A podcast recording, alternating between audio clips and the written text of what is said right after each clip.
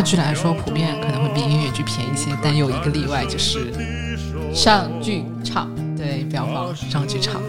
但是像沉浸式的那些音乐剧，我觉得如果我一个月要看两到三场的话，我也吃不消。啊，你一个月看两到三场就吃不消了？对啊，我这边有一个忠实的观众，因为我前几天采访了一下他，他每个月看二十到三十场，他等于说每天都在看。对，这剧贵不贵其实没有问题，是我配。这就是我能跟剧制作方共鸣，因为我确实知道内情，我知道他们也没有挣到钱。那我不能共鸣，我作为打工人，那谁来共鸣我呢？是的，这个这个事情完全观众可以站在他的角度说，这个事儿跟我没关系。呃，大家关心的一个话题，比如说我没有很多钱，我怎么去看剧？看剧有没有什么优惠的渠道？我们来讲一讲这个。其实还是有很多小攻略的。烧灼在地狱火中，叶子阔步前行。戏剧感动心灵，观剧窥探人生。看剧贪黑起早。只恨好剧太少。大大家好，我们是我就站在剧场门口。一档戏剧生活向的播客栏目。不管你看不看剧，只要你对剧场、戏剧演出、演员、制作观众文艺等等话题感兴趣，听我们就对了。上期节目呢，我们有提到今天想要聊一聊跟钱有关的话题，比如说一位忠实的剧场观众一年需要花多少钱去看剧？如果没有钱的话，怎么看剧呢？有没有什么优惠的买票攻略这样的？还有，作为剧目的制作方，投入一部戏需要多少钱？那今天我们就来聊一聊这些和剧场相关的钱的问题吧。大家好，欢迎来到我就站在剧场门口的第二期节目，我是主持人凯欣。我是小鱼片，我是 Nice。哦，经常听小鱼片抱怨说现在看剧好贵啊确实，我感觉我一介穷人真的看不起剧了。啊！那那你有没有记记得你最近一次看剧花了多少钱？呃，最近一次是看的音乐剧，在小剧场，痛下决心花了三百九十九买了一张票子。我看音乐剧的话，它的起步价就很高，像话剧，它的票价是普遍来说是不高的。当然，你不要追求那些特别好的位置啊。那你怎么去选择座位和票价之间的平衡？呃，一般来说，就现在的音乐剧或者话剧，好像音乐剧比较多，它是有一个票版的概念。其实就是座位价格的区分，对不对？对，就是好的前排的那肯定是最贵的，它的视野肯定非常好。后面呢，可能说是一一些比较有遮挡的位置。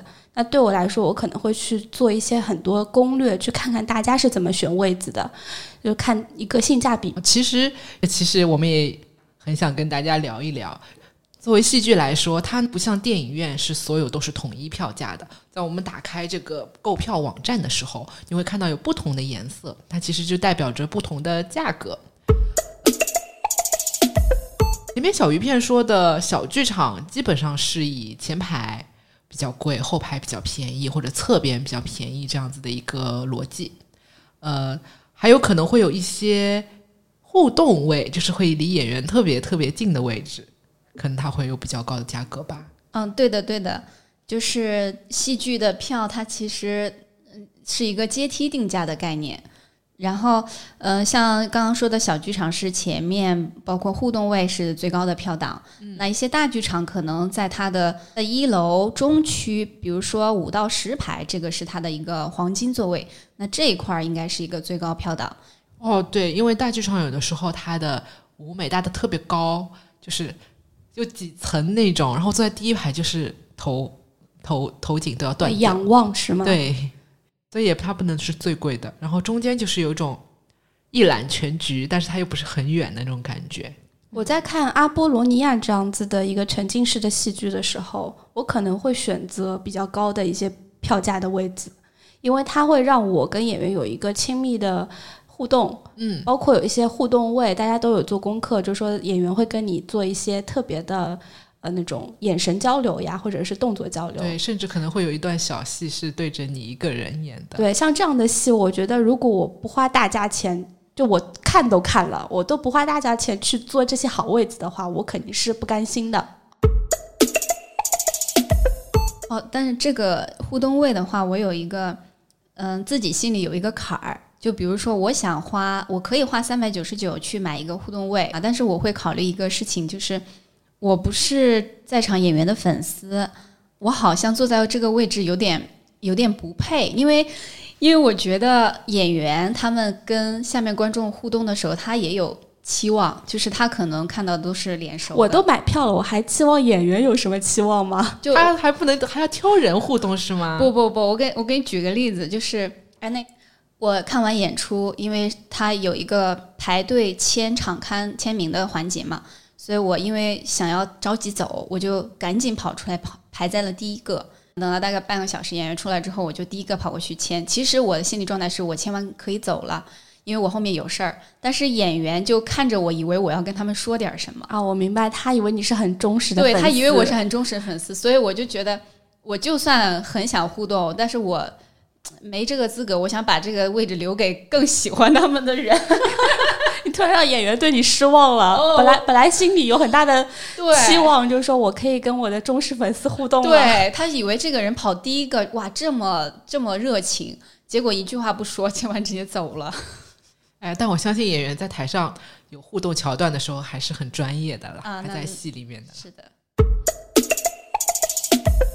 哎，所以话剧的票版真的会比音乐剧票版便宜一点吗？普遍来说是的，那就性价比很高。像我上次看的那个话剧艺术中心的，就是呃他们资深的演员的戏，我只花了一百块钱。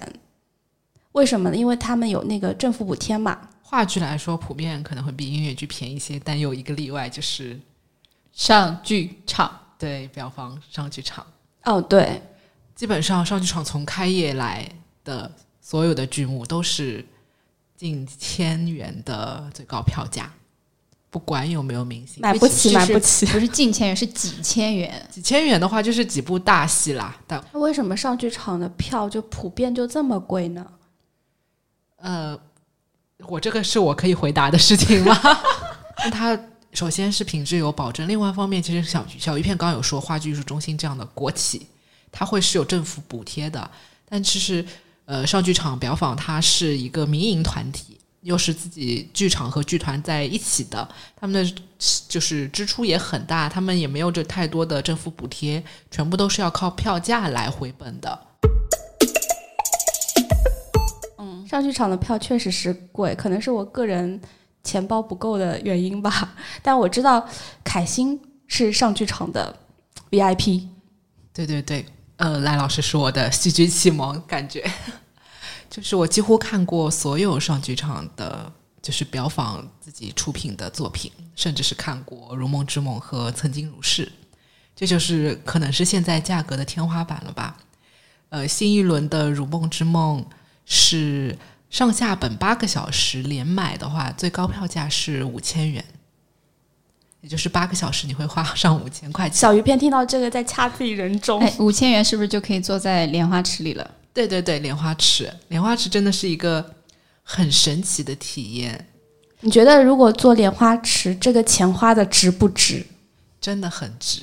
我跟你说，莲花池其实它是在舞台中央挖个，可以可以理解为在舞台中央挖了一个洞，在这个洞里面 Nice 刚刚向你翻了个白眼，我看不到，他是因为没做过才觉得不值。对对我们都没做过。我那我也看了《如梦之梦》，但是我是买的别人的会员的生日打半价的票，可能那个价格是三千六，打半价就是一千八，很划算。虽然也是很贵啊，但是我就是对，传统的那个后面的位置。对于他们坐在莲花池里的观众来说呢，他坐在那里，然后舞台就在他的四周环绕。然后对于我呢，我就是在坐在那儿看舞台，边看他们。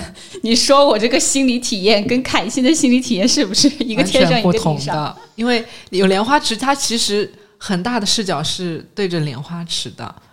你好像说了一句废话呢。就是他的表演方向是对，表演方向它不是镜框，是朝观众的。这就是我想说的点，就是他把舞台挖了一个洞，制造了一个莲花池，让这一部分 VIP，就是最高票价的观众，享有了一个非常尊贵的体验。但是剩下其他的传统座位上的观众就，我觉得是牺牲了这一部分人的观剧体验。它会有是一种就是 我站在桥上看风景，就是桥下的人在看我这种感觉。这我觉得是因为你太爱了，然后你美化了这件事情。它其实是有哎呦，这个让我想到了嗜血博士，他有一个床位，然后我在小某书上面刷到说，这个床位的体验就是，他以为别人都看不见他在干什么，然后其实下面的观众有时候发呆的时候，或者游游离出来的时候，会去看那个床位的人在干什么。是吗？上面真的很好睡啊。这个观众也变成演员的一个了，编外演员你还。想知道为什么叫莲花池吗？我 想知道为什么叫莲花池，快把这个花儿说出来，让我听一听。快点！就是莲花池的呃，是不是舞台上一个洞吗？然后观众坐下来之后，外面的人可能看到偏他们头顶，然后头会冒出来，它就很像就是在一个圆形的莲花池中冒出来莲花花苞一个圆。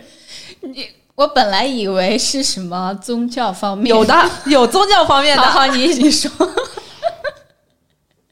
那那等于说是我我如果是其他排的观众，我看过去可能有一个头在那边。这就是一象征意义，不是说真的他们在舞台上，你在那儿看到中间有挖空嘛，就看到观众的头。呃当然，他们的腿也能看到。对对对，就都能那我不是很出戏吗？嗯，你就盯着表演区域看对。。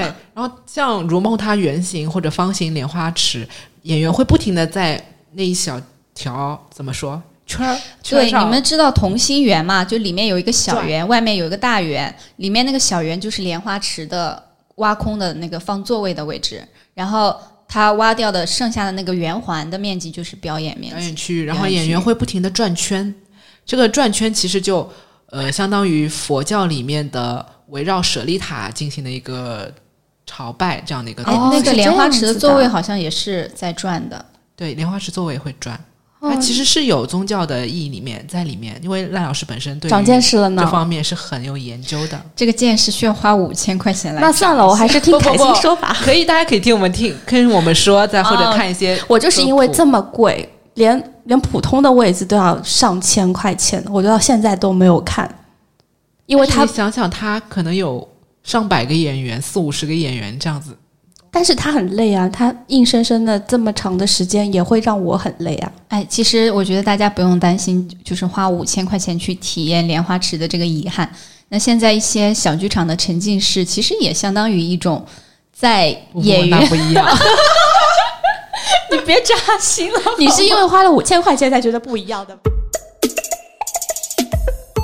但是像沉浸式的那些音乐剧，我觉得如果我一个月要看两到三场的话，我也吃不消。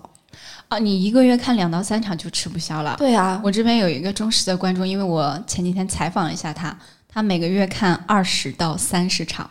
他等于说每天都在看。对，他工作吗？工作好有精力，好有钱呐、可能这就是呃音乐剧观众会骂，就是票价太贵的原因，因为他们看的太多了。看的频率多刷的频率就但是这个票价好像没有阻挡他去看的决心和脚步，哎，所以这边我这边阻，挡了我。所以我采访的这位观众，他就是会买一些偏低价位的票的，就是比如说这个剧还没有演出，他不知道这个演出到底是好看或者不好看，或者是自己喜欢不喜欢，他就会先冲一波最低价位，比如说买个两场，最低价位如果有八十或者是一百八的，这其实买起来压力也还好，就可能是每天的点外卖的钱。嗯，就是说他会以一个最低票价去测试一下这个戏好不好看，然后他再想自己要不要入股。对对，他一一个月二十到三十场，这个观众他就会重复刷一些剧。那他一年不是得看两三百场吗？对的，一年就是两百到三百场。那我们算一下，如果按照两百的价格，他一个月看二十场的话，那是多少钱啊？啊四千乘以一年十二个月的话，就是四万八。我觉得一个月看二三十场已经占据了你所有的对它呃零等于零说花时间。对他所有的的娱乐好像都是这些对的，他所有的娱乐基本上都是以剧场为主。那我想问问小鱼片还有 Nice，你们一年会看多少场剧？会花多少钱呢？我一般是比较理性的，不太会去规划具体一年要看多少剧。可能今年，呃，比如说有一些好看的剧特别多啊，我就会集中的去看。像现在七八月份就出来很多音乐剧和话剧，可能是一个旺季吧。我会在这个上面会花费很多钱，但好像是，呃，冬天就没有什么好看的戏，是我的错觉吗？还有旺季和淡季，也会有，好像说有一点有过完一点年是一个淡季，但是呃，那个暑期我觉得确实会啊，确实会。然后我的话，因为我是在进入这个行业之后开始去有意识的去花看剧，当然也没有说我一年必须要看多少剧。那我回过头去数我自己的票根儿，可能每年有一百部左右，一百部以内。对，然后我也是集中看剧的话，会比如说有一些戏剧节或者是戏剧大赏，然后这个时间段的好剧很多，那都想去尝尝鲜。然后或者是有一段时间，比如说话剧中心它有有正在上演的所有剧目都打折，那这个时候我就会一次性买后面很多剧目的票。对的，像我们普通观众的话，我可能一部戏我也只看一次而已。对的，对的，我我是这种，我是除非是自己跟自己有关系，就对自己公司做的聚会，因为工作的关系会要一直看，一直看，最多看过多少遍？最多看过三十遍吧。三十遍。我有一嗯部戏看了四十七遍，因为我是那种人民币玩家，我不能接受坐在后排的，所以基本上均价还是在三百。那四十几场的话，就是一万多吧。呃，大家关心的一个话题，比如说我没有很多钱，我怎么去看剧？看剧有没有什么优惠的渠道？我们来讲一讲这个。其实还是有很多小攻略的。嗯，就比如说，其实有一些忠实的观众，他们会成为某一个剧方他们的会 VIP 员会员。对，现在会员都会有一个阶梯式的一个等级，然后它的打折打折力度是不一样的。哎，但这个好像有点矛盾，就是你你本来没钱看剧，但是你成为他的会员有一个阶梯打折，如果要买最优惠的那个折阶梯的，其实是因为你前面花了很多很多钱。我也可以拥有一个能打折的朋友。哎所以就会衍生出很多人去代购这个哎打折票。我前两天抢那个呃文化广场的，没抢到，因为主要是它的会员是可以提前开票的。对，对对，会员还有享受这种提前开票的权益。其实是有一种恶性循环，就是他先开票，他就先买到，等我没有级别的人到后面就没票了，我就没有办法累计，我就成不了那个会员，就是滚雪球这样一直滚，所以大家现在的会员都是众筹来的。众筹来。而且因为他会员，比如说他的文化广场最高级别的会员是年消费一万。那他每年必须还是要消费到一万才可以保级，对，这个级别是每年都会清空的。对他要保级的话，他就必须呃买一些可能自己不想看的东西，我再我再出给别人。哎，所以在很多的群里面，大家都会看到出票、盘票，盘票，对，这个算黄牛票吗？这不算，不算黄牛票。可能嗯，呃，狭义上的定义就是我原价买的，或者是我这某一个价格买的，我把它加价出去，我加了，便宜买了，我加价出去。对我便宜买，哎，贵着卖，就是黄牛。对他们就是以多少钱买来，以多少钱卖出去。嗯，其实就是为了这个会员消费等级，或者是呃，比如说我想看 A 演员的这个票，我买不到，那我买到了 B 演员的，呃，那我就跟别人交换，可能他有我想看的，我有他想看的，相互交换。所以有的时候会有刚开开完票就看到各大转票群里面在出票，这样一个很神奇的一个。那如果我没有这些群，也没有这样子可以抱大腿的朋友，我又该怎么去买便宜的票子呢？还有一个就是，比如说大麦，就是大家都有的这个渠道。比如说你在大麦有积分，你可以兑换他们的优惠券，像周三半价或者是买一送一这样的都是有的。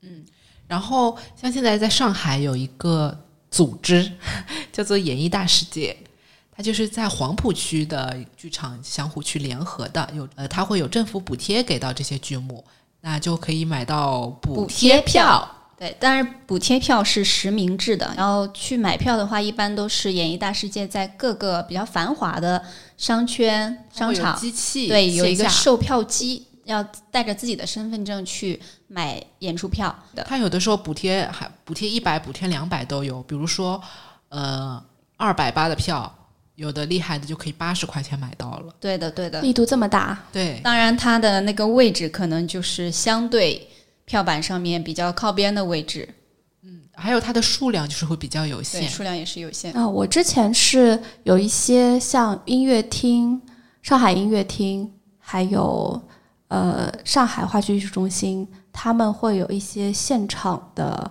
购票优惠的。啊，线下的一个相当于尾票这样子。对对，很多、啊它是有个季，就是做了一个什么演出季，然后会有很多呃长长辈年龄的戏迷去那边，就是实体的线下排队去买这个票子。嗯，现在那个南京东路上是不是也有一个演艺大世界的尾票亭？尾票亭对，对，这个是可以到现场排队买票的然。后它的价格要比补贴票还要便宜，就是半价半价，价是最高，就一定要低于半价才可以。而且补贴票一般来说都是价格相对低一点的，比如说二八零、三八零去做一个补贴票。嗯，然后那个尾票亭的话，可能就是高票价的打折，比如说六八零、五八零，去做一个半价的销售。哎，我想起来，我以前还去上海大剧院有排队买过，就是类似于当天的当就是马上要演的那一场的尾票，它可能只要八十块钱。我当年是看的那个摇滚学校，啊、我是是在哪里得到的这个尾票的信息呢？他会在大剧院的，就是官方平台上会说的。它其实对其实以前它是一个常规操作，就是你可以去呃票票亭去问，就是线下的售票窗口去问，今天还是不是有这个票。哦，我知道小鱼片关心的这个问题就是，对于没有看过剧的，他们怎么知道这些优惠渠道？就像凯欣说的，去票务亭啊这些地方，其实对于从来没有看过剧的来说，他们也是没有什么概念的。所以，嗯，那怎么从零迈出第一步？我觉得这也是我们这个节目创立的一个初衷，是希望大家能够有这方面的一个呃一个初步的印象，然后去进行相应的一些搜索，比如说去搜一些主办方，搜一些剧院他们的公众号或者是微博，一步一步的去知道这些渠道，包括到后期可以有一些自己呃那个微信群呀，这种是比较直接的一些方式了。我想起来，就是说，以前好多年以前，我第一次看《如梦之梦》的时候，那时候我就是一个普通的观众，我也没有，你现在是个尊贵的观众吗？我是一个忠实的观众，以前就是我是一个 solo 的观众，啊，然后没有这种转票群。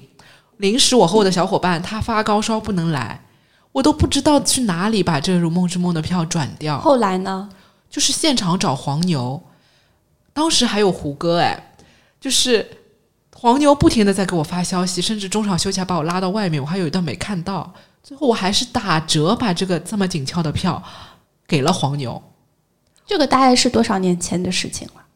嗯一八年就是上剧场第一次演《如梦之梦》，我记得那个时候，呃，微信啊什么都不是很发达，但是微博还是可以的。对，后来我朋友就是说，上半场是我在黄跟黄牛博弈了很久之后还亏了，下半场是他在微博上面就是找了一个人收他的票，还是原价。对，当时微博上面有几个大号，他是专门是干这个的。现在真的方便很多，自媒体，嗯，有很多群或者朋友有这个群体吧，算可能是以前自己没有进入这个群体。嗯，对的对的我现在就在一个检票群里，天天能嗯看到不同的剧目的刷屏，对的，对的。说要出啊或者要换啊。其实就只要你迈出第一步，一步一步的，其实都可以接触到这个这个世界里面的点滴的。但是就像我这么爱看剧的话，我可能在这个上面花费也不会很多。呃，如果算一下的话，我这个月可能看的戏比较多，到顶了也就花掉了，可能在六百到八百这样子的一个区间。就你会有一个概念是你的月收入的十分之一，最高不能超过这个数。我的概念是我一个月不能花掉一千块钱超过这个数，否则我是会很有压力的。还是非常理智的。哎，那会不会有一些印象说，就是每天都看剧的人，他们是不是财富自由了呀？或者是他们是不是觉得他家里很有钱呀？肯定是啊，这个这个还用问吗？其实其实也不是，我觉得会有一些人，他们把自己收入的一半，比如说拿来去去看剧了。追求不同吧，我觉得哦，但对于有些人来说，这是他们生活中最必要的事情。我们没有办法去揣测一一一个小群体的想法，可能对于不看剧的人，不看剧的，人，对，好像他们在干嘛？为什么不能理解。花这么多钱去剧？确实，因为以前那个看电影特别便宜，嗯，以前还有票的补贴，因为我是以前是做电影的，呃，这些钱其实都是片方出的，还有一些票务平台出的。那到观众的手里，他就会觉得啊，九块九好便宜，十九块九也好便宜。但一旦超过了这个价格，就像现在电影票，它回到了，快一百块钱了。对，好多就是都超过一百，对对，它的均价就是四十五、五十、六十。如果你是 IMAX 的话，那一百多也是有可能的，两三百也可能。那对很多人来讲，以前的话，可能他会把电影票和音乐剧票、话剧票去做比较。那我看一场电影，在里面花呃十几块钱、二十几块钱，我可以享受九十分钟或者甚至两个小时的一个体验。但我呃，如果去看一个话剧、音乐剧的话，我要花了这个的十倍。是差不多，就就是五到十倍这样子的价格，他会一下子会觉得你们这个爱好是一个非常奢侈的东西。嗯我也是第一次知道，原来就是以前电影票便宜是因为补贴啊这方面。其实这就让我想到前面说，剧方有一些剧民营剧方，他因为没有补贴，所以都需要把成本转嫁在票价上面。那我想也想跟大家讨论的是，为什么现在剧这么贵？它到底有哪些成本，造成现在越来越水涨船高的票价？这里其实我作为普通观众，我是想了解的，就是你们把这么贵的票子卖给我，对我来讲我是看不到你们的付出，我只知道我是花了这么多钱的，这这都是我的血汗钱呐。哇，作为工作人员，其实我们很冤对枉。作为工作人员，我要为剧剧目的制作方说句话。那我就说一下，我前两天在小某书上面看到了一个帖子吧，啊，那个我也看到了，对啊，什么？你说，你说，就是还挺乐观，但也很离谱。但因为现在有有那个小剧场的音乐剧，它的票最高达到了四百九十九。嗯，而且好像是成为了一个普遍现象。就成为了一个大家都要追风去去赶的一个现象。嗯就是他设立的新标准，那以后我的剧也要变成四九九是第一票档，对，是的，就是这个这个让就引起了很多观众的不满。一旦突破了就是这个价格的一个限制。对，然后就跌不回来了嘛。对，然后我作为普通观众的话，我也想，我想想说，我确实那个帖子有一部分说出了我的心声，因为他算了一笔账，他把剧场的一些支出，当然人工可能没有算进去啊，就他这样一算的话，就觉得我这四九九花的不是很值。他算了一些什么？他算了这个场地的费用、租赁费用、水电费用，水电费用。对，硬件的可能就是场地装修，包括他算的收入是以每天平均上座率百分之七十来算的。那这个是真的是很很乐观、很乐观的一个情况了。所以真实的情况是怎么样的？对，但但我很情况百分之七吗？百分之七，那也不至于了。我我特别理解观众的感受啊，就是一看到最高票档涨了，可能你不一定去买那个四九九，你可能还是买你的一九九或者怎么样的，但是这个抵触心理就是很强烈的，可能就觉得你你挣了那么多钱还不够啊，还要涨价，你要涨到天上去吗？其实现在制作公司普遍的情况，不是说你挣了这么多钱，而是一直在亏钱，一直在亏钱。来，我我来给大家算一笔账啊，就是从一个剧目它的制作预算的角度来，我们可以看一看这个剧目的钱都花在哪里了。首先就是可能那个帖子上提到的一些场地的费用，场地就是剧院嘛，你你的剧要在哪里演，不管它是小剧场、大剧场。不管它是沉浸式、镜框式，它都是有一个场地费用的，要么就是固定的一笔租赁费，要么就是你去跟这个场地方去谈一个票房分票房分成，这这个就是一个很大头的成本。然后场地的租赁是一方面，那水电费倒是倒是好像没有怎么听听过啊，就是不是太大的大应该不是大头。但如果说场地费有的时候可能会包含一些。杂项包括剧场的礼宾人员呀，剧场的一些服服务啊，其实都在场地费里面可能包含掉了。听下来好像大的支出都在人工是吗？啊，对，接下来会跟大家分享一下人工方面。我们拿一个原创剧来说吧，呃，其实不管原创还是版权剧，都是有要有主创主创团队。对，主创团队有比如说导演、翻译，我们没有翻译的话就是编剧。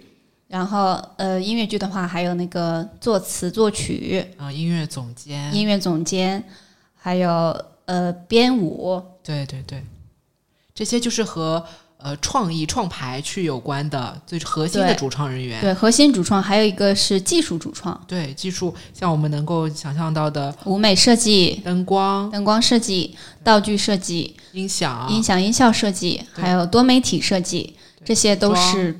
呃，还有服装，对，服装设计、化妆设计，这些都是创作人员，就是 creative team 的，对他们都涉及的一个是原创的一个工作，他们不是执行层面的，都是在整个新的剧创排期间需要先去对先期的一个固定投入，这个这一部分也是非常大的花销。除了主创，那接下来的人员就是演员，对他其实也是非常大的一个大头。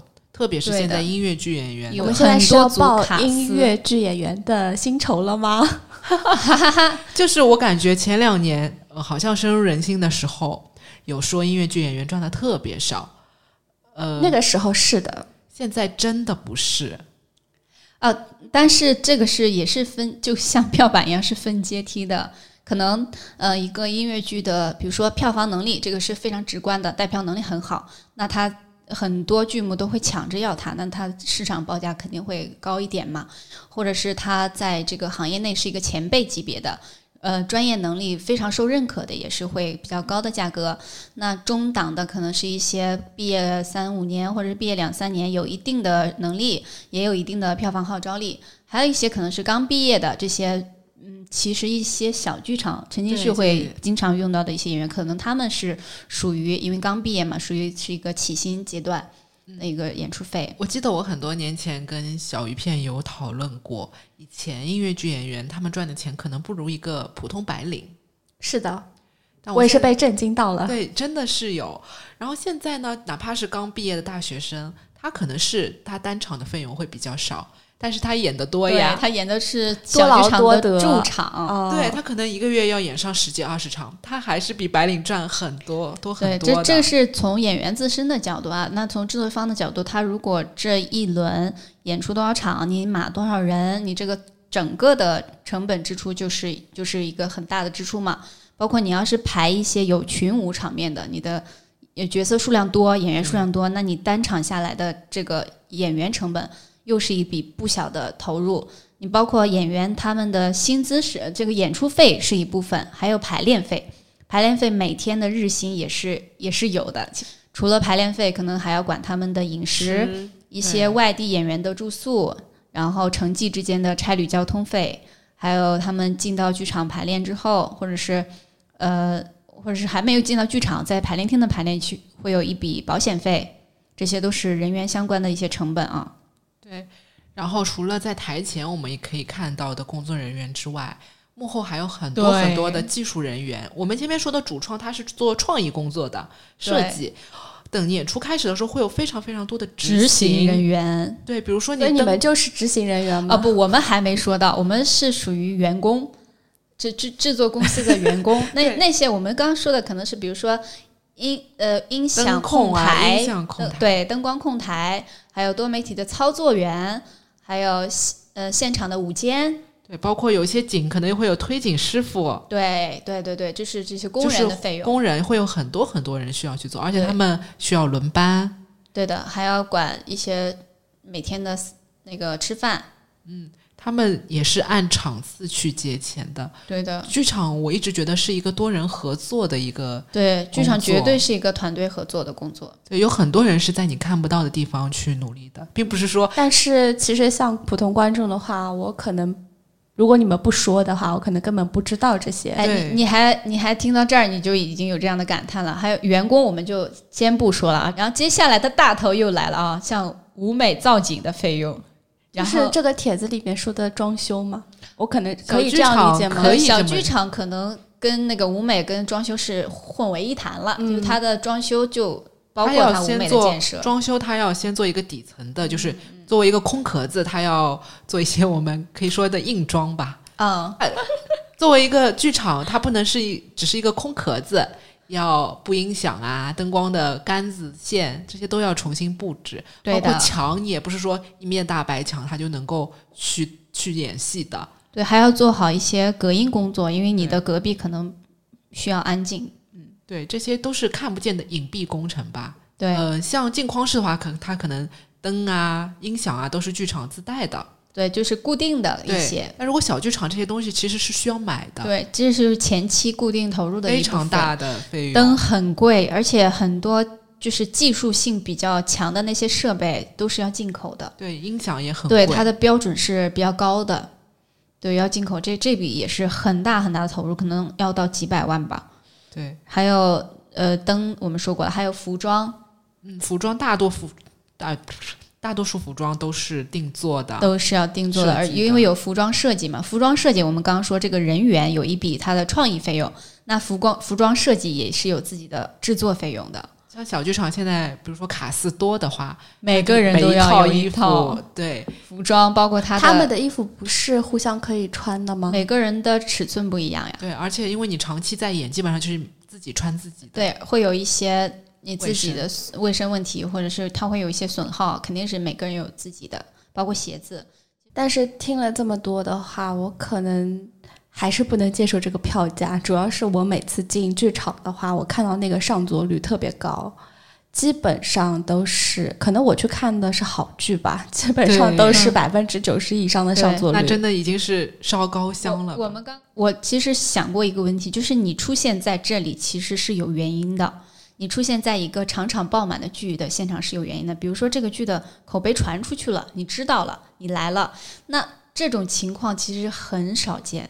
大大部分的剧你没有出现在他的现场，你没有见证他只有全场只有十个人的情况，是你就没有考虑这个这么惨情况。我从来没有看到过一个剧场只有十个人的。其实是很有的普遍，特别是在现在小剧场。我昨天听说隔壁的剧就只有七个人，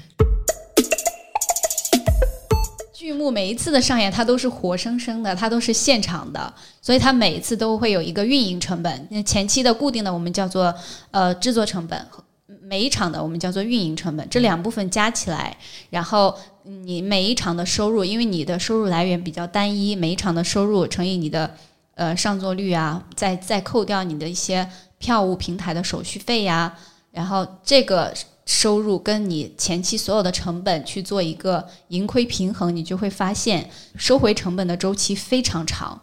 然后像我们之前算这个盈亏平衡点，有的时候这个平上座率超过百分之一百了，就说你哪怕场场都卖完，它还是在亏的，就是到这种程度的。其实不是说大家想象的钱那么好赚，对我们有的时候底线是会在不能把运营成本去亏掉。就是我当场，比如说那一天，对的，所有的运营成本是五千块钱，就是我不能陪着去演。我演我可能演出五千块钱票房都没有收到，那我就是亏上加亏。你们刚刚一直是从从业者的角度来给我解释，向向普通观众解释这个为什么定的这么高的票价。呃我想先问你，你嗯觉得制作方刚刚刚刚这些方面的投入是不是也蛮大的？然后也不是说平均都有，但这个跟观众没有任何的共鸣。就是我我刚刚想问的问题就是，如果你们不是从业者的话，你们要买票的话，对于人民币玩家我来说觉得不贵啊，牛，就你不能接受这个事情。我不是不能接受，就是我觉得它客观就是贵。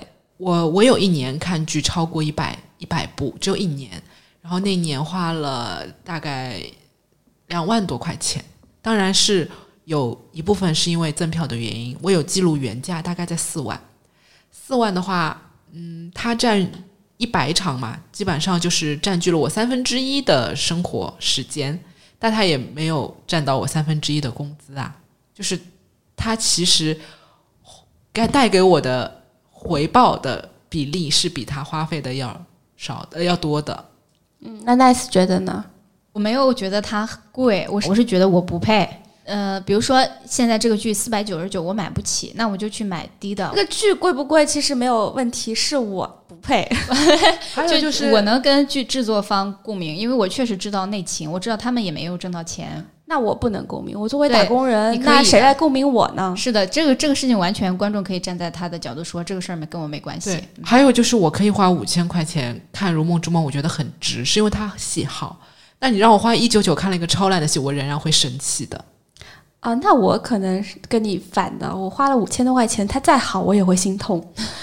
多年以后想起来还是会心痛，但是我想起来会觉得很值。但是我看了一九九的烂戏，我可能会想，哦，才一九九啊，那算了。我总结就是凯欣自我洗脑成功，太热爱了。小鱼片还没有，我很爱钱，是，所以我很穷啊，都把钱花掉了。嗯，但你很快乐呀？不快乐，对，快乐和钱只能留一样，懂了吗？我们今天说了这么多跟看剧的钱相关的事情，其实也有很多的方面、很多的角度，都有各执一词。其实最后我还想听一下，就是我们几个人对于呃花钱看剧这件事情有什么样的观念和想法？我我这边就是觉得我特别清楚制作方是有多少的投入在每每部剧上面，所以我是能够理解他们可能有一些票板上面的划分会有一些反对的声音，或者是观众在抱怨票价高。那我自己可能对于这个情况也无能为力，但是我只能是自己去呃买票去支持喜欢看的剧目，这个是自己能够做到的。另外一个方面就是可能也是希望。我们国家会进一步的发展，就是大家的整个的经济水平、生活水平都提高上来。那这样子，我们看剧不会让它成为自己的这种经济负担，能够更加有余力的去选择喜欢看的剧目。这样可能对于行业发展是一个好事情。我呢，自己是愿意为好剧去买单的。呃，我希望好的作品它能够越演越赚，不要说演一部亏一部，这个公司倒了，那这个剧又又看不到了。希望好的东西能够被更多的人所去了解，更多人愿意去花钱去买这个东西，这样子的话才会良性的去发展。听了这么多，其实我觉得你们也有道理，就是为什么票子会这么贵。而且在这么贵的前提下，可能你们还不赚钱。但是我还是想为广大的观众再呐喊一声：太贵了，求求了！我们其实很喜欢戏剧，但是戏剧的话，正因为有了一个价格的门槛，很多人就望而却步。这个是很客观的一件事情。嗯，像我平时，呃，特别多的朋友，他会很羡慕我去看很多戏剧。那在我经济条件能够支持的情况下，我觉得这个爱好是很多人就是向往的一个东西。但是对他们来讲，你真的带他们去剧院的话，他们又会觉得啊，我这些钱还不如去好好的吃一顿，或者说我这个钱能够看好几场电影了。嗯，所以对呃我们刚刚所说的一一切关于戏剧要花多少钱来讲，呃。制作方和观众肯定是存在一个没办法，肯定要存在一个对立面的。就你们觉得，对你们觉得已经呃不赚钱了，但我们又觉得很贵。那到底当中谁在赚钱，或者说这个钱到底流向了何方？其实我们不能完全的去解答它。但我们可以做到的就是，如果能为自己的爱好买单的话，我还是愿意的。但是我们像像我这种穷苦的观众，我们要量力而行。好的，我觉得就是好的作品，它慢慢的被更多人所去了解。当它这个生命周期越来越长的时候，制作方也能够赚到钱，然后观众的呃成本也会越来越低。这其实是一个呃正常的、健康的行业发展的一个方向。对的，那我们都可以需要时间。对，我可以都可以在各个方面去努力，希望有这样一个好的前景吧。那好，今天呢，我们相信前景是光明的。今天我们就先聊到这边啦。